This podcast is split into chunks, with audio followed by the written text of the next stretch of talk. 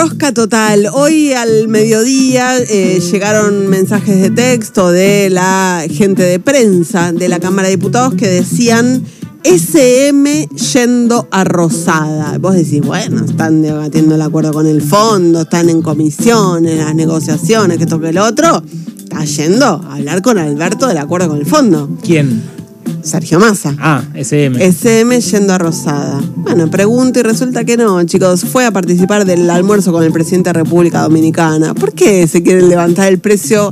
innecesario todo esto, realmente innecesario. además se comieron la magia los canales de noticias porque están todos rependientes de la visita de Massa a la Casa Rosada. Claro, pero está junto a otras 20 personas almorzando con Luis Abinader, el presidente de República Dominicana. No sé qué quieren que haga, pero bueno. Lindas playas, Luis, le dice cuando llega al Eso por un lado. Por otro lado, está en este momento teniendo lugar eh, la tercera jornada de debate en las comisiones de presupuesto y de finanzas. Hoy toca el día en que debaten puntualmente los diputados, las diputadas. Es muy probable que hoy haya dictamen. Lo que están negociando es si le conceden el cambio que pidió Juntos por el Cambio. Hoy a la mañana Juntos por el Cambio le llevó el texto que quisieran aprobar a Sergio Massa. Básicamente ese texto excluye la necesidad de que los diputados voten a favor del plan económico que acordó Guzmán con el fondo, aunque le dan un changüí porque faculta al Poder Ejecutivo a coordinar metas con el Fondo Monetario Internacional como una manera de también blanquear los anexos que mandó Guzmán al Congreso. Massa quedó en responder y de todas formas durante el mediodía y la tarde se fueron sumando mayores presiones para que el gobierno se acerque a la posibilidad de conceder este cambio, porque no solo Juan Grabois anunció lo que ya sabíamos, pero lo oficializó en una conferencia de prensa, que sus tres diputados, los tres diputados de Patria Grande, Itaí Hagman, Natalia Saracho y Federico Fagioli, no van a votar a favor, no dijo cómo van a votar, solo dijo no van a votar a favor. Eh, además de eso, se suma hoy la conferencia de prensa que terminó hace un ratito del Interbloque Federal, este interbloque que integran Graciela Camaño, Florencio Randazzo, El Topo Rodríguez. También ellos anunciaron que no quieren acompañar el plan económico, por eso Juntos por el Cambio va eh, generando cada vez mayor cantidad de votos eh, a favor o para presionar en realidad a que el gobierno tenga que ceder en la redacción de estos dos artículos. Eh, había una posibilidad de que la firma del dictamen se patee para mañana, finalmente va a suceder hoy, al menos eso es lo que están previendo los actores involucrados en la discusión, que por supuesto también pasa por ver qué hace Juntos por el Cambio. Hoy a la mañana tuvieron esta reunión, le entregaron el borrador a Massa, ahora durante la tarde se reúne la Mesa Nacional de Juntos por el Cambio, Mesa Nacional que ayer tuvo una presión interna fuerte en la voz del gobernador de Jujuy, Gerardo Morales, que cuando se presentó ante el plenario de comisiones dijo, che, la deuda la tomamos nosotros, no podemos no votar esto. De esta deuda contraída con el Fondo Monetario Internacional, que obviamente es cierto, la tomamos nosotros y me hago cargo, una decisión de nuestro gobierno. Algunos halcones me pegan por eso, como, como caballo en su vida, como decimos en el norte, pero bueno, no me importa, esa es una realidad. Es decir, todas las fuerzas políticas que hemos tenido y tenemos responsabilidad de gobierno hemos pasado a ser terrenales y tenemos una gran responsabilidad sobre esta situación.